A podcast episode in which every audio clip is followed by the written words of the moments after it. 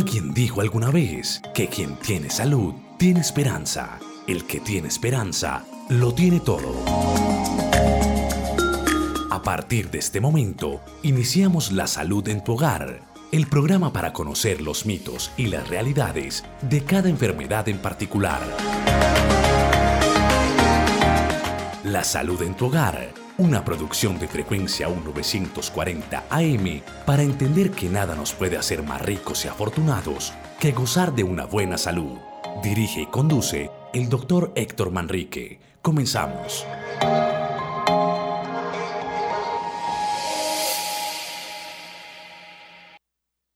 Muy buenos días, honorable audiencia. Estamos nuevamente hoy con salud en su hogar. Hoy vamos a hablar sobre hipertensión. Quedan cordialmente invitados a escuchar algunos aspectos de la hipertensión y a hacer todas las preguntas en el momento que lo requieran. Eh, un agradecimiento especial y un saludo al señor Alejandro Álvarez, que es el contacto de nosotros. Es la persona que nos sirve de puente entre ustedes y yo. Eh, quiero saludarlo de una manera muy, muy especial porque sin él sería imposible este programa. Adelante, Don Alejandro Álvarez. Doctor Manrique, un saludo cordial para usted, un abrazo cordial para usted y extiendo ese saludo fraterno para toda la audiencia de frecuencia 1940 AM a esta hora en su programa La Salud en tu Hogar. Hoy, como el doctor Manrique lo dice, pues vamos a estar hablando de la hipertensión, así que esperamos todas las llamadas para contestarle las dudas que ustedes tengan acerca de esta común enfermedad. Las líneas son el 340-5256 y 340-5213. Y también tenemos nuestra línea en WhatsApp para que usted nos mande sus mensajes vía audio o vía texto.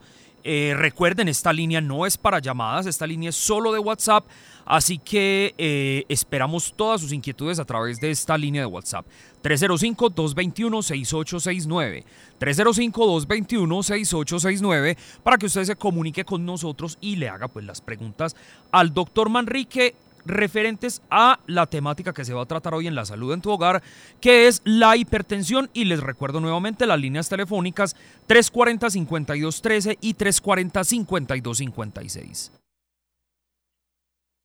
Muy bien, con este preámbulo entonces vamos a comenzar hablando de algunas generalidades sobre la hipertensión arterial. Para entender el concepto de hipertensión, eh, vamos a recordar lo que algunas veces hacíamos en el colegio cuando estábamos pequeños, inclusive de pronto de adultos, lo que es una pulsa. No sé si todos se acuerdan que juntábamos los, los codos sobre una mesa levantábamos el brazo y cogíamos la mano de la otra persona y al que tuviera más fuerza. Si lo recuerdan, quien tuviera más fuerza era el que era capaz de doblegar al otro y ponerle la mano sobre la mesa. Y así era el ganador. Eh, me perdonan este ejemplo, pero eh, es para decirle que la presión es equivalente a una fuerza. Y, y que es la fuerza en el organismo. En este caso, es la fuerza con que el corazón empuja la sangre para todas las partes del cuerpo. Eso es, eso es la presión. Todos tenemos que tener presión porque todos necesitamos llevar la sangre a todos los rincones de los órganos y esta sangre a su vez transporta el oxígeno, que es lo que nos mantiene vivos. Una vez entendido qué es la presión, entonces vamos a hablar de presiones normales. Se dice que presión normal para los adultos es una presión que va entre 120 eh, y 80. Es, es variable, pero para que tengamos esta cifra. ¿Qué significa la presión 120?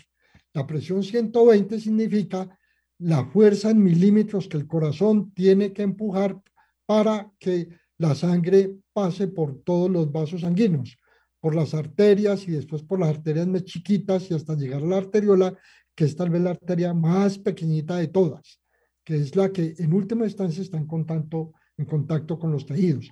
Eso se llama presión sistólica, que es la primera fuerza del corazón. La segunda, que es la presión diastólica, en este caso que puse como ejemplo 80, es la presión que ejerce eh, los vasos sanguíneos como decir, la resistencia para realmente llevar esa sangre. Y es el momento en que el corazón descansa de haber empujado la sangre. En otras palabras, es el juego de la presión del corazón y la relajación del corazón lo que nos va a dar la presión. Si no entendieron esta parte, no importa. Lo importante es que entendamos qué es la fuerza de expulsión de la sangre al corazón y, qué, y cuáles son los valores que se llaman normales. Eso es lo que tenemos que entender hasta este momento. Doctor, y entendido esto en este momento, le cuento que ya tenemos nuestra primera oyente en la línea. Adelante, vamos a contestar todas las llamadas desde temprano y a medida que se van respondiendo, yo voy llenando todo lo que tenía preparado para ustedes. Muy buenos días, ¿con quién hablamos? Buenos días, habla con Lidia Estrada de Villahermosa, Los Ángeles. Excelente, doña Livia, ¿cuál es su inquietud? Pues vea, mi inquietud era casi todo lo que explicó el médico. Pues que qué era la presión y que y, y yo quisiera saber, yo que tengo marcapaso, mm, pues que me explicara como para qué bien es el aparatico ese. Doña Livia, eh, muchas gracias por su intervención. Eh, me gusta mucho que me haga esta pregunta porque el marcapaso no tiene mayor injerencia en la fuerza del corazón. El marcapaso lo que le dice al corazón, vea corazón, es hora de que usted contraiga, es hora de que usted bombee sangre. Eh, le va a marcar el, momento en que el corazón tiene que latir. Cada latido es el equivalente a expulsar la sangre hacia el resto de la circulación. Entonces, su marcapaso se lo pusieron porque tenía un desorden en la frecuencia con que late el corazón, muy seguramente porque estaba bombeando más poquitas veces de lo normal, lo que nosotros llamamos bradicardia. Es por esa razón que le pusieron el marcapaso y no tiene demasiada relación con la fuerza con que el corazón expulsa la sangre, es decir, no tiene mucha relación con la presión arterial solo con la frecuencia. Eh, creo, creo haberle contestado adecuadamente su pregunta doña Livia. Esperemos que le haya quedado bien clara la inquietud a doña Livia. Y bueno, doctor, tenemos también ya nuestra primera pregunta a través de WhatsApp. Dice de la siguiente manera. Mucho, muchas gracias por el programa, excelente, felicitaciones a todos eh, a todo el equipo de trabajo de Frecuencia U y al doctor Manrique por su increíble sabiduría. Las bebidas alcohólicas, me gusta bastante el aguardientico, inciden bastante en las subidas de presión, pues soy diagnosticado hipertenso. Muy bien, ese era un tema que tenía dentro del consenso de hoy. Íbamos a hablar sobre el manejo de la hipertensión y una de las recomendaciones es bajar el consumo de alcohol, porque definitivamente el alcohol sí puede aumentar las cifras de tensión. Eh, para los, todos los bebedores que me están escuchando, eh, no les voy a quitar el alcohol, todos van a poder tomar alcohol, pero solamente en dosis muy bajas. El equivalente a dos cervezas, el equivalente a un a dos tragos de, aguardiente o de whisky o el equivalente a uno máximo dos copas de vino, no más en el día entero. No, que es que yo no tomo en toda la semana y entonces yo guardo y, me, me, los tomo todos el sábado o el domingo o el viernes por la noche. No, no, si no tomó, no tomó, pero no puede tomar más de esta dosis en el día. Y esa dosis no solamente es permitido porque no tiene mayor influencia sobre la presión, sino que a la vez tiene un, un efecto mm, que es bueno, que es el efecto que dilata las arterias de las que hemos empezado a hablar hoy. Al dilatarlas, mejora, disminuye la resistencia de los vasos sanguíneos y puede potencialmente mejorar la presión. Si no la mejora, por lo menos no la empeora, pero solo en esa cantidad. Y ahí para arriba el alcohol es tóxico. Y así, así como suena, es tóxico. Entonces, espero para todos los que consumen alcohol o en general licor que les sirva de pauta esto. Pero entonces, ¿cómo hago yo para dejar el alcohol? Lo va dejando de a poquito, de a poquito, hasta que llegue a una o dos copas, o a una o a dos cervezas, o a una o dos copas de vino y no más. Excelente. Sí, doctor, se nos disparó el WhatsApp. Esperamos también que los oyentes se comuniquen con nosotros a través de las líneas telefónicas 340-5213 y 340-5256 y tenemos otra llamada por la 340-5213. Muy buenos días, ¿con quién hablamos? Buenos días, les habla Guillermo Palacio. Don Guillermo, ¿de qué sector nos llama? Los llamo de San Javier. Excelente, don Guillermo. ¿Cuál es su pregunta para el doctor Manrique? Felicitaciones al doctor por la intervención. Frente a la presión eh, arterial, cuando está elevada, yo tengo entendido que también la presión arterial puede tener causas idiopáticas, es decir, desconocidas. Una persona tiene, puede tener un peso normal, una presión normal, buen plan de alimentación, hace ejercicio y de un momento a otro se dispara esa presión. Puede obedecer a causas idiopáticas o no. Y segundo, estas sales dietéticas que hay por ahí, eh, ¿serán inofensivas, inocuas o no para la cuestión de la alimentación del hipertenso? Muchas gracias. Don Guillermo, muchas gracias a usted por, por participar del programa le voy a contestar de la siguiente manera. El 90% de los pacientes que sufren de hipertensión, es decir, 9 de cada 10, no se conoce el origen. Solamente hay uno de 10 que tiene un origen claro. Cuando yo digo que no se conoce el origen, no quiere decir que no sepamos muchas cosas.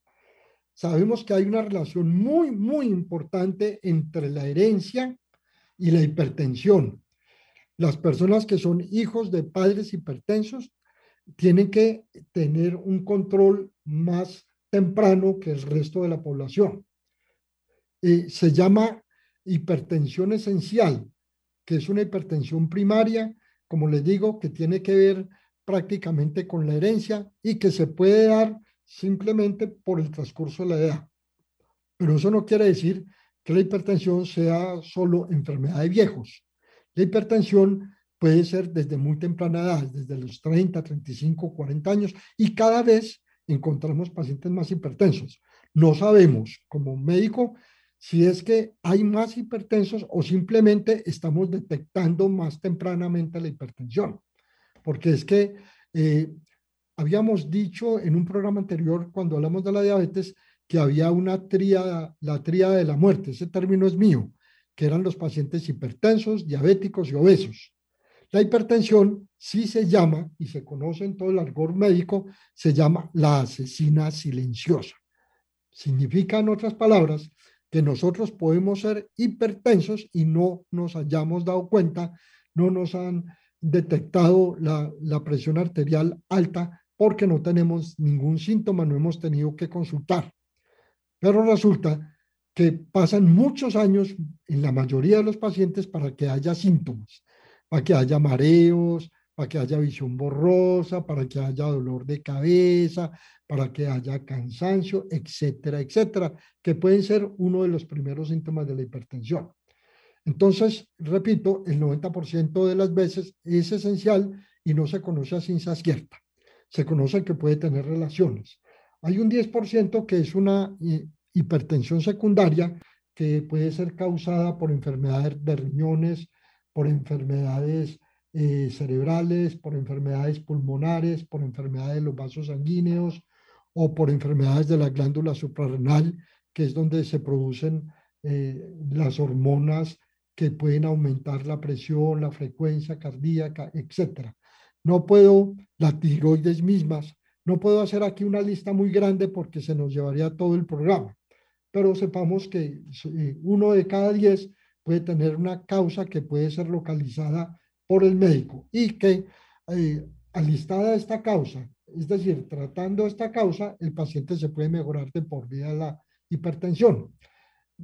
Caso muy distinto al de la hipertensión esencial, que consideramos que es una enfermedad crónica y consideramos hasta la luz médica de hoy que puede ser incurable y que nos puede acompañar el resto de la vida pero que puede ser fácilmente manejada con medicamentos.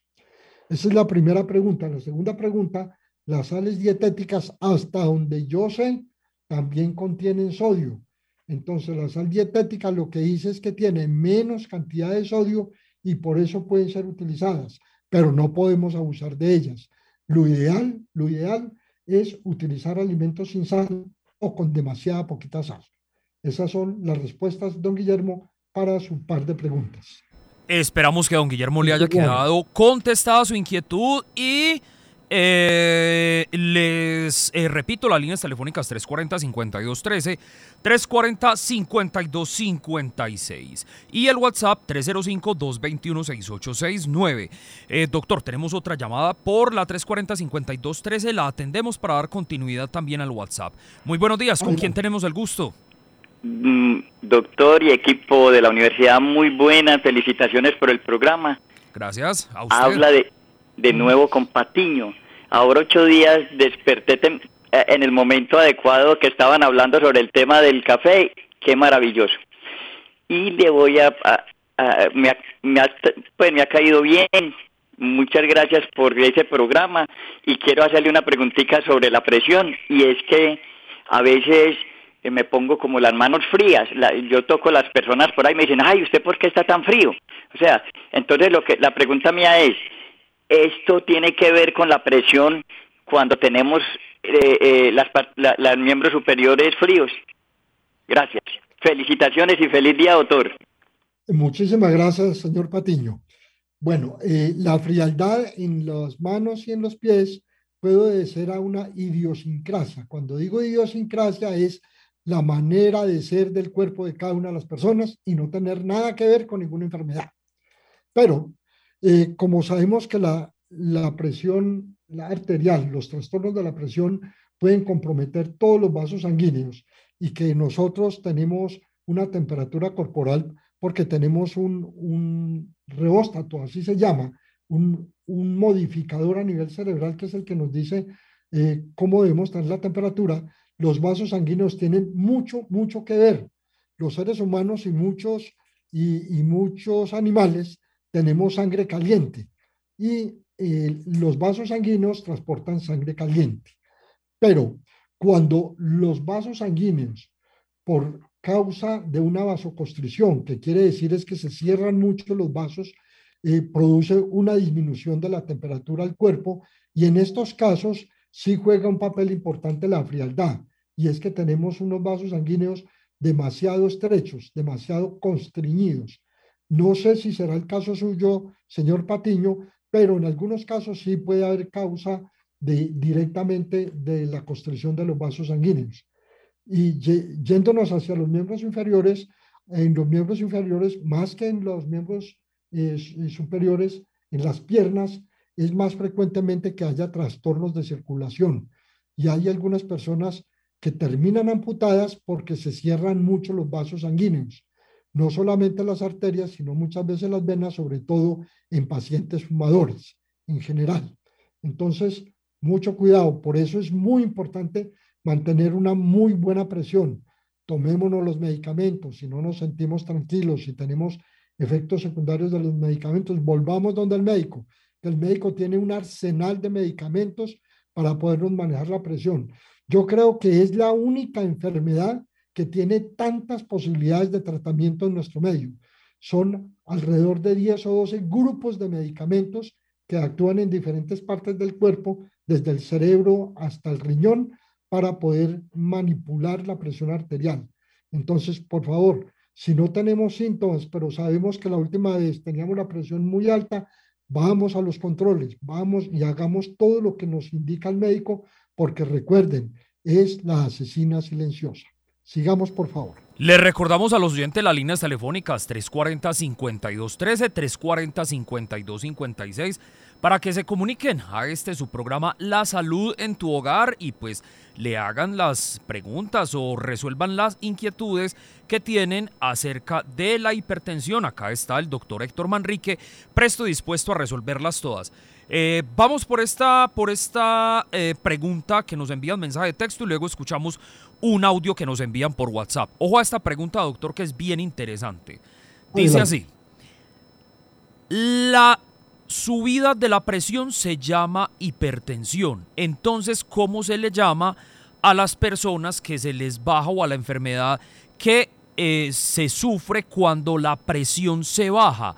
¿O puede uno sufrir de las dos, de subidas y bajadas de la presión? interesante la pregunta. la primera parte se responde facilísimo. Lo contrario de hiper es hipo en el idioma español, en gramática. Todo lo que es hipo es por debajo o bajo. Todo lo que es hiper es por encima. ¿Sí? Entonces, eh, esa es la primera respuesta la hipotensión entonces es cuando los niveles de presión están por debajo de lo que nosotros llamamos normotensión, es decir, la presión normal. Eh, hay, hay, personas que solamente sufren de hipertensión y hay personas que solamente sufren de hipotensión. Hay otras situaciones especiales que no es el tema de hoy, pero igual hay, hay enfermedades que cursan con hipotensión. Y hay personas como la, la, oyente que nos está preguntando que sufren de las dos, de hipertensión e hipotensión. La mayoría de las veces, por no decir todas las veces, que un paciente hipertenso en algún momento hace una hipotensión, oígase esto, bien importante, es por efecto de los medicamentos. Cuando a los, a los pacientes se nos va la mano con la cantidad de medicamentos o con las dosis de medicamentos elevadas para la presión arterial, puede bajar la presión, una hipotensión, puede caerse al suelo, se puede fracturar, puede perder el conocimiento. Ah, pero entonces la culpa del médico que me mandó esos medicamentos tantos y que se me bajó toda la presión. No es culpa del médico. Es, eh, si vamos a buscar culpables, es su cuerpo, no usted como persona, sino su cuerpo que reacciona de diferente manera a los medicamentos todos los días y a todas horas. No es lo mismo la respuesta de los medicamentos a las 8 de la mañana que la respuesta de los medicamentos a las 6 de la tarde o 8 de la noche. Por eso es muy importante que nos acojamos a los horarios que nos manda el médico. Se supone que por la noche hay más poquita presión en todas las personas y acostados todavía es más poquita la, la presión es más bajita. y por eso se recomienda muchos de los medicamentos que se manden por la noche para que mañana por la mañana, que es cuando se empieza a disparar la presión arterial, tengamos niveles de buenos medicamentos para que no nos hagan unas alzas muy grandes en el día. Cuando, cuando nos sentimos mareados con los, tomando los medicamentos de la presión, debemos consultar porque probablemente se nos está bajando un poquito más de la cuenta la presión y es ahí cuando el médico de pronto tiene que bajar las dosis. Entonces, eh, importante que cualquier persona hipertensa puede tener en algún momento del día o cualquier día de la semana o del mes una bajada de presión. Lo que hay que hacer cuando sucede eso es acostarse, levantar las piernas mientras se nos quita el mareo. Adelante. Le recordamos a los oyentes las líneas que están libres 340-5213, 340-5256 y la línea de WhatsApp 305-221-6869. Escuches esta pregunta, doctor, bien interesante también. Me formularon los sartán para la hipertensión, pero creo que este medicamento algo está afectando en mí porque por lo regular, cuando lo tomo se me inflaman las manos y los ojos. Alguien me dijo que era que este medicamento afectaba los riñones y que debo tomar también un medicamento acompañante para los riñones. ¿Esto es verdad? Bueno, eh, respetando mucho a mis colegas cardiólogos, internistas y médicos generales que son los que primero reciben los pacientes de la presión, los admiro muchísimo, no solamente los respeto, sino que los admiro porque eh, hay enfermedades de muy difícil manejo. Creemos que la hipertensión, porque es tan común, es tan común en todas las personas o en todos los hogares, creemos que es muy fácil el manejo, pero ya les había dicho que es tal vez la enfermedad que tiene más posibilidades de manejo, que tiene más de 10 grupos de eh, medicamentos para tratar la presión y todos, absolutamente todos pueden tener efectos secundarios. Entonces el médico tiene que estar preparado para que las personas que tengan algún efecto secundario lo puedan cambiar por otro o mezclarlo con otro o bajar la dosis. Efectivamente, el losartán es uno de los medicamentos que actúa a nivel de, de, de receptores que nosotros llamamos a nivel renal. Pero no es que le haga daño al riñón, sino que efectivamente hace su efecto a nivel de ciertos receptores que nosotros llamamos, pero puede tener unos efectos secundarios en ese sentido. Yo le recomiendo es que vuelva al médico si le, si le produce tanto problema el edema, la hinchazón, le cuente para que el médico sabiamente le cambie el medicamento o le baje las dosis o o lo combine con otro. Esa es la recomendación no solamente para quien está haciendo la pregunta, sino para todos los oyentes. Por favor, no dejen los medicamentos, simplemente vuelvan y acudan, que le vuelvan a hacer un control de presión y le cuentan los médicos. Recuerde, el hecho de que mm, tengamos muchos pacientes de presión y tengamos muchos pacientes que están tomando medicamentos no quiere decir que sea muy fácil el manejo. Tenemos que participar nosotros como pacientes del manejo de la presión y ayudarle al médico en ese sentido. Definitivamente el tratamiento es personalizado. Si alguna enfermedad nos, nos dice que el tratamiento es definitivamente es de tú a tú, es la hipertensión. Obviamente para la gran mayoría de, de las enfermedades lo es, pero sobre todo para la hipertensión. Entonces, con esto quiero comentarles, responderles la pregunta y comentarles que cualquier medicamento, de los más de 100 medicamentos que hay para la presión, pueden tener efectos secundarios, pero eso necesariamente no da pie a que uno suspenda por moto propio el medicamento, salvo en los casos extremos. De lo contrario, se debe acudir para que nos vayan combinando con otros medicamentos. Adelante, Alejandro. Claro, doctor, le, le, recordamos las líneas telefónicas a los oyentes 340-5213, 340-5256 para que se comuniquen y le hagan las preguntas al doctor Héctor Manrique hoy acerca de la hipertensión. Vea, escuches esta otra pregunta también. No, es que los oyentes preguntan, hacen unas preguntas bien interesantes. Escuches esta. Las azúcares, los dulces, los chocolates o cualquier cosa endulzada hacen que se me suba la presión? Pregunta importantísima y, nunca pensé que me la, que me la fueran a hacer hoy. Eh, realmente hay una relación entre, entre la diabetes y la hipertensión. Los azúcares como tal no tienen mayor efecto sobre la presión, pero los excesos sí porque los excesos disparan un montón de reacciones en el cuerpo y hacen producir unas sustancias que se llaman catecolaminas, que se producen en una glandulita que queda ahí cerquita al riñón, que queda encima del riñón, la suprarrenal. Estas, estas hormonas o estas sustancias son las sustancias, tal vez ya las habíamos mencionado, como la epinefrina, la adrenalina, son las hormonas de, del estrés, las hormonas de la huida, las hormonas del estar alerta. Y estas hormonas producen una disminución de la dilatación de los vasos sanguíneos para ahorrar sangre o llevar sangre a otros órganos que necesitan que usted salga corriendo o que salga pánico o que salga lleno de estrés. Estas sustancias sí producen aumento de la presión arterial. Entonces, para resumir, los excesos de azúcares que producen unos cambios en la insulina y unos cambios en las hormonas del estrés sí pueden llegar a producir aumentos de la presión arterial.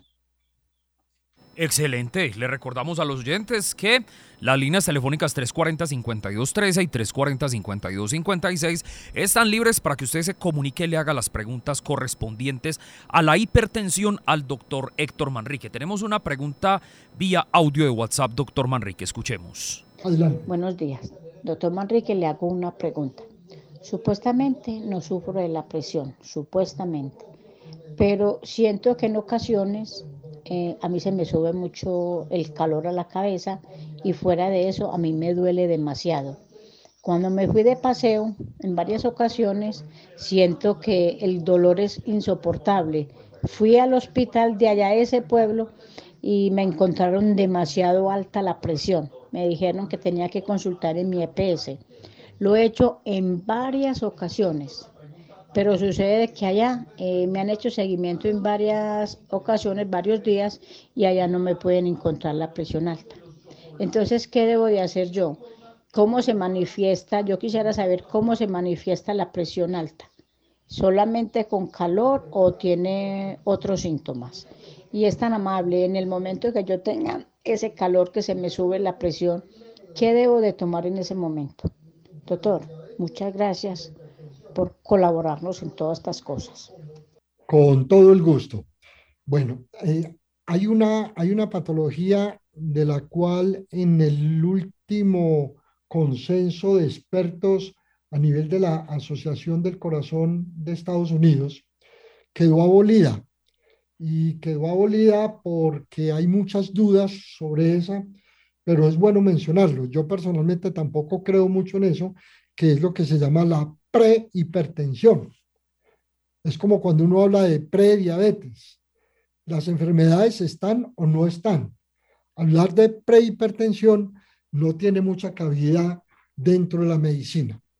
Pero con respecto a su pregunta, hay pacientes que por herencia o hay pacientes que por, por el exceso de estrés pueden subir la presión arterial en algunos momentos del día y no necesariamente todo el tiempo. Muchos sabemos o todos sabemos que el estrés, el exceso de trabajo, el exceso de preocupaciones nos puede aumentar la presión. Sin que nosotros seamos hipertensos.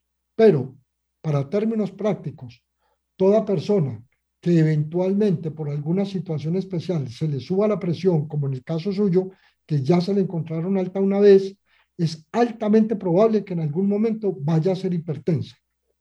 Entonces, eso, eh, el calor y la cefalea que usted, o dolor de cabeza que usted a veces siente, puede, puede ser síntomas de hipertensión, pero el calor lo dan muchas cosas, el dolor de cabeza lo dan muchas cosas. Es más, lo que menos produce dolor de cabeza en los estadios iniciales es la hipertensión. Recordemos otra vez, es la asesina silenciosa.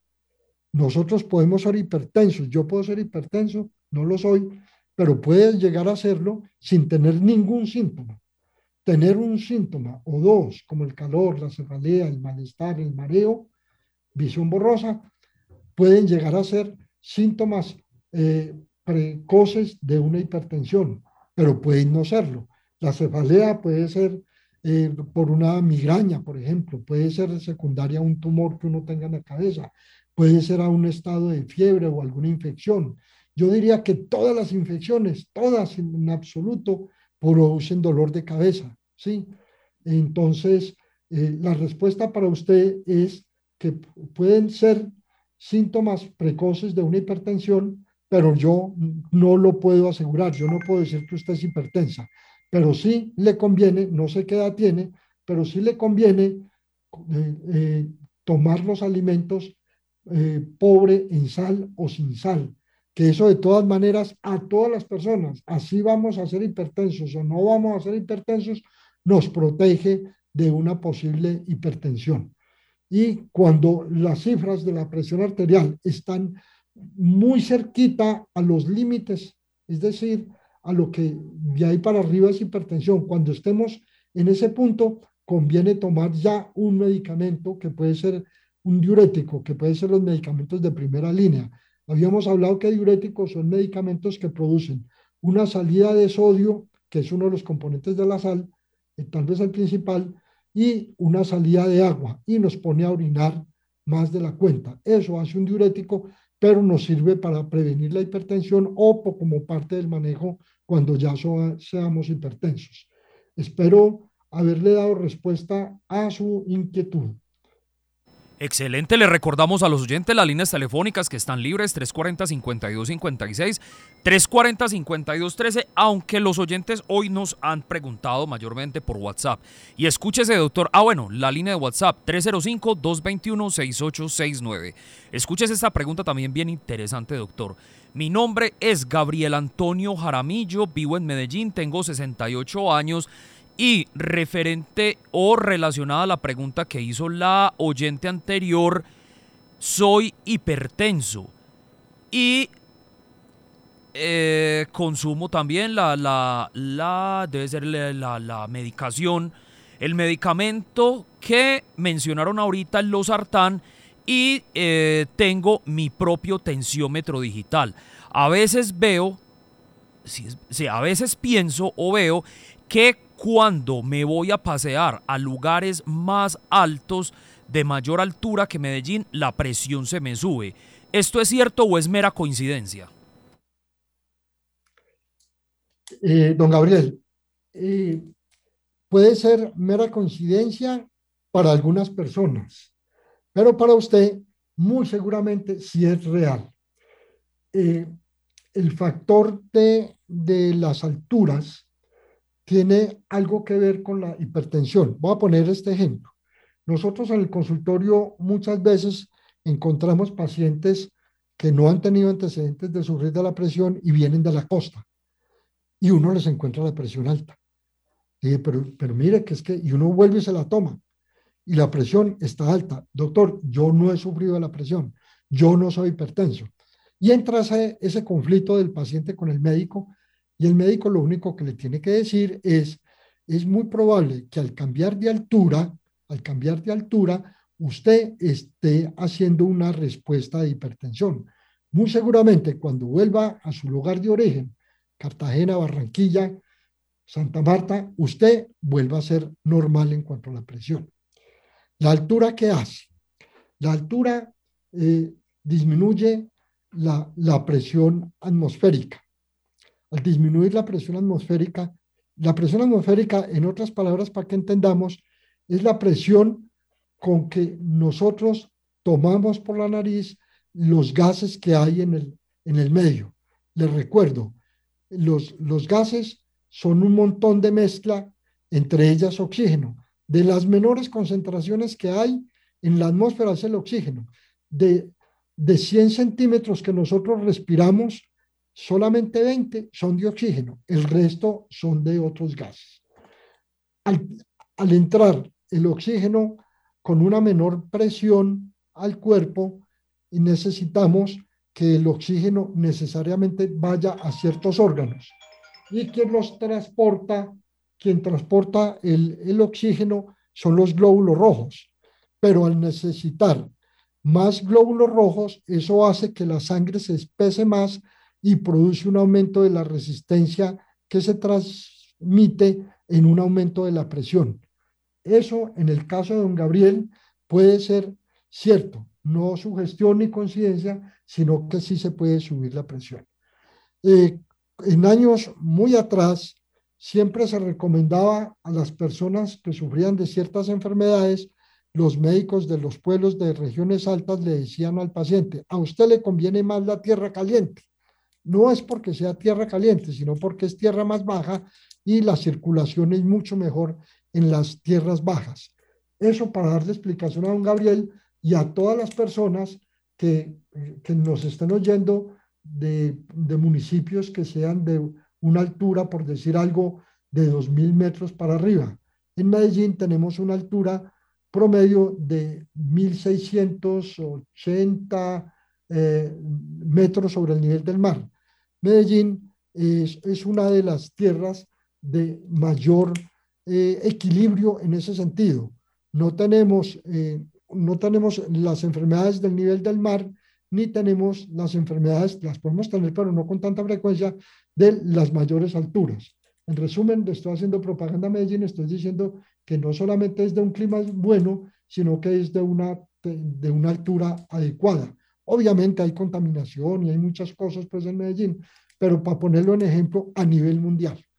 Medellín es una ciudad saludable. Espero con esto haber contestado la inquietud de don Gabriel.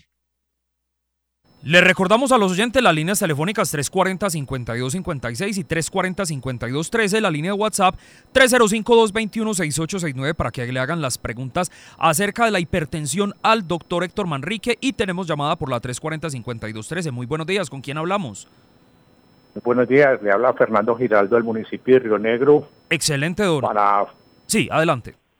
Para agradecer por el programa, decirle al doctor Manrique que la economía del lenguaje es de sabios y por eso pues es posible entender muchas de las cosas que la medicina eh, tradicionalmente no nos enseña.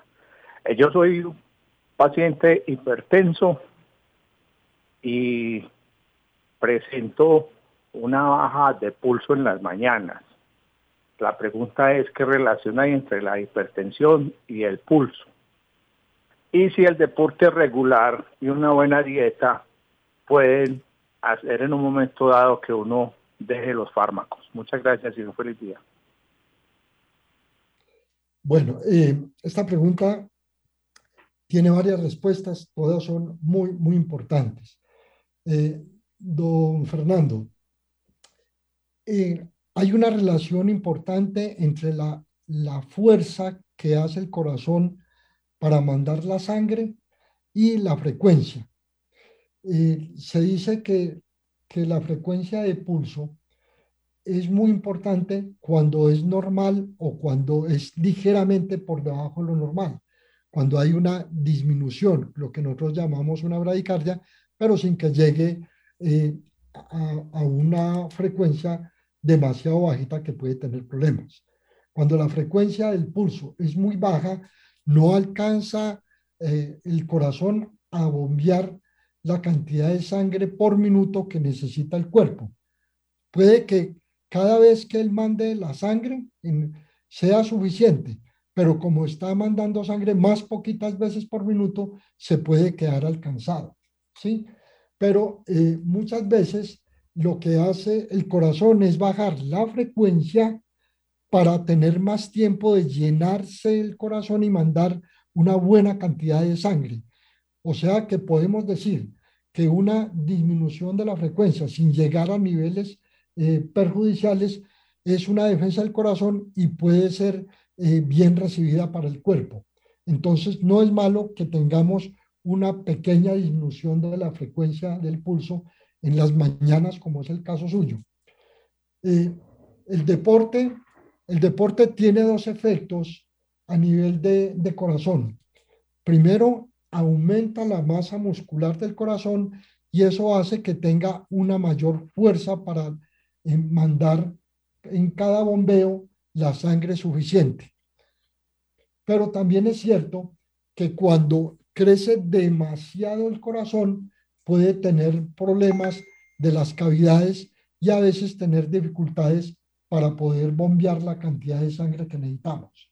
Pero definitivamente el deporte hace beneficios a lo que es toda la circulación, el deporte hace que, el corazón inicialmente bombee un poquito más rápido y llene todos los depósitos de sangre a nivel de los vasos sanguíneos y esto hace que haya una, una mejor irrigación, que es el nombre que se le da cuando las, las arterias y arteriolas bañan cada uno de los órganos. Entonces, esto es benéfico. La tercera parte de la pregunta eh, suya, y es que si el deporte le permite a uno en algún momento dejar los medicamentos, la respuesta puede ser posible, porque por dos razones, porque puede disminuir la, bajada de peso, puede disminuir entonces el, exceso de peso que nosotros tengamos y muchos pacientes solamente con bajar de peso llegan a niveles normales de la presión pero esa decisión no la puede tomar el paciente. Es que yo me siento muy bien y si yo me tomo la presión, eh, me está dando normalmente cada vez que yo me la tomo. El, los aparatos con que uno se controla en la casa son buenos, pero hay que estarlos calibrando también. Hay que llevarlos a un sitio donde se los calibren a uno, eh, porque a veces se pueden entonces eh, estar dando una presión mayor de lo que tenemos o menor de lo que tenemos o no está dando normal. No siempre ocurre así, pero puede llegar a ocurrir cuando se descalibra el aparato. Pero para resumir la última parte de la respuesta, sí podemos en algún momento que el médico nos suspenda o nos disminuya el medicamento, pero no nos manda con una bendición para casa. Nos manda a decir, sígase controlando, vuelva en uno, dos, tres meses siga haciendo el deporte, siga haciendo eh, la dieta que está haciendo libre de sal, y sí nos permite en general poder bajar las dosis de los medicamentos. A pesar de que nosotros podamos ser hipertensos para toda la vida, sí podemos tener un control adecuado de la presión. Le recordamos a los oyentes las líneas telefónicas 340-5256, que esta está libre, y la 340-5213, el, eh, la línea de WhatsApp 305-221-6869. Y tenemos oyente en la 340-5213. Muy buenos días, ¿con quién hablamos? Buenos días, se habla Guillermo Palacio. Don Guillermo, ¿de qué sector nos llama? De San Javier. Excelente. ¿Cuál es su inquietud para el doctor Manrique? Le hago una consulta muy breve al doctor. ¿Se habrá visto estudios, sí o no, de la incidencia de la presión arterial elevada en las razas humanas, es decir, se abunda más en los negros, en los blancos, porque parece que hay investigaciones que apuntan a que la raza indígena está más libre de la hipertensión. Muchas gracias. Muy bien. Eh, esto también hacía parte del tema de hoy. Gracias por la llamada, don Guillermo. Y eh, sí se ha visto, sí se ha visto por lo menos entre los pacientes afrodescendientes de nosotros, hay un aumento poblacional de la presión arterial. Y lo que es más importante todavía es que las presiones arteriales en los afrodescendientes de nosotros, los pacientes de la costa pacífica y del Chocó, obviamente, nos presentan hipertensiones en edades más jóvenes. Esto sí está demostrado. Habíamos dicho en algún momento, sobre todo al comienzo del programa, que la hipertensión esencial, la del 90%, tiene mucho, mucho que ver con la genética, mucho, mucho que ver con la herencia. Se han descubierto más de 60 genes que tienen que ver con la presión arterial. Tal vez es la enfermedad que más compromiso genético tiene, es decir, que más genes están comprometidos. Usted puede controlar uno, dos, tres, cuatro en muchas enfermedades, pero controlar seis genes que están relacionados con la hipertensión va a ser muy difícil. ¿Lo vamos a llegar a conseguir con los adelantos de la medicina? Sí, con toda seguridad, pero por ahora es bastante difícil. Entonces, hay personas que independientemente de la raza, tienen más tendencia a sufrir de la presión. Ya sabemos entonces que los caucásicos y los indígenas tienen una mayor preponderancia para, para sufrir de depresión arterial pero sí, en definitiva, hay algunos pacientes que pueden tener este rasgo genético y se presenta con mayor frecuencia. En estos pacientes, yo salvaría el término del que estaba medio condenando ahora, que es el de la prehipertensión.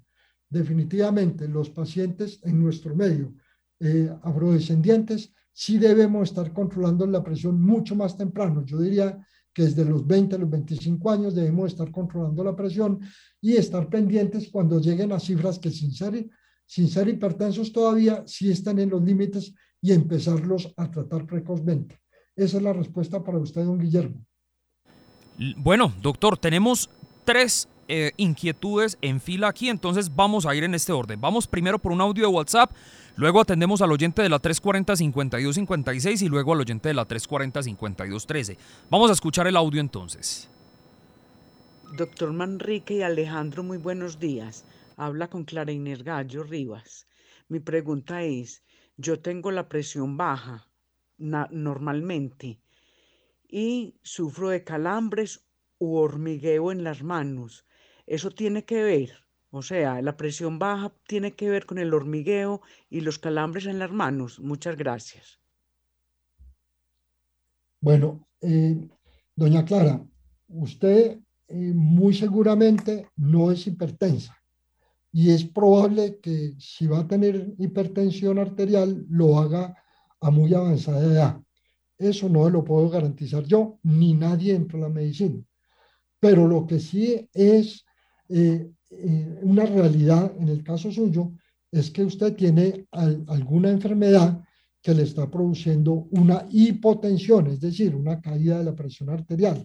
Hay algunas patologías, la más frecuente en nuestro medio es la disautonomía. En estos pacientes, paradójicamente, hay que ponerlos a tomar un poquito más sal de la cuenta o incluso algunos medicamentos, ¿sí? como la etilefrina, por ejemplo.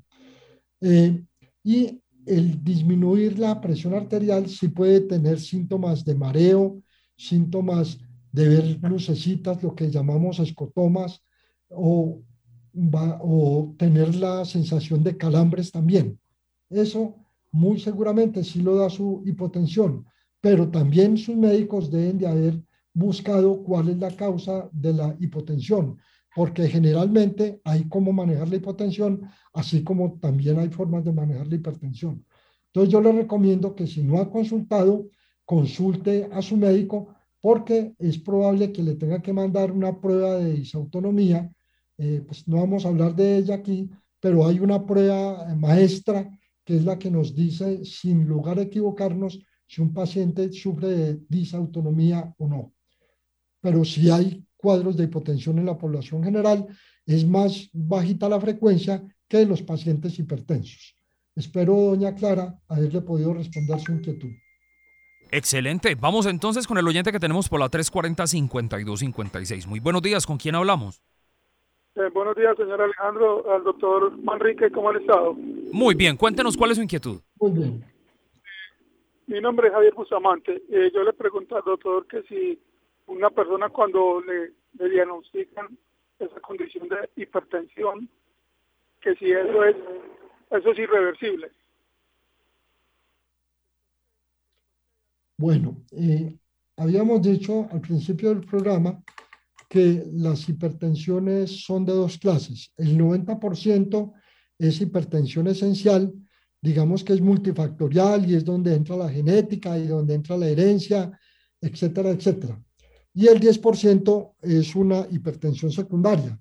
Cuando digo secundaria es porque es eh, causada por algunas enfermedades que uno puede tener por ejemplo, enfermedades de los vasos sanguíneos o enfermedades de los riñones o del mismo corazón, entre otras cosas.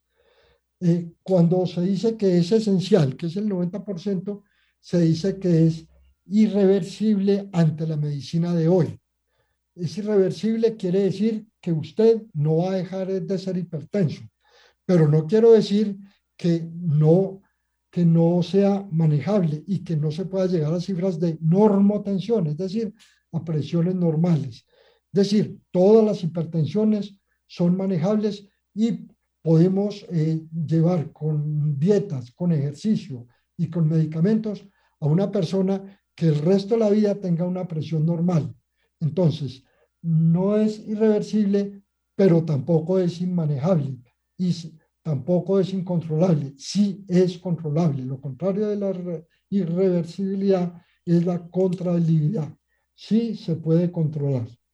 Pero esta, eh, quiero dar esta información no por desesperanza, no para que la gente piense que está condenada, no está condenada.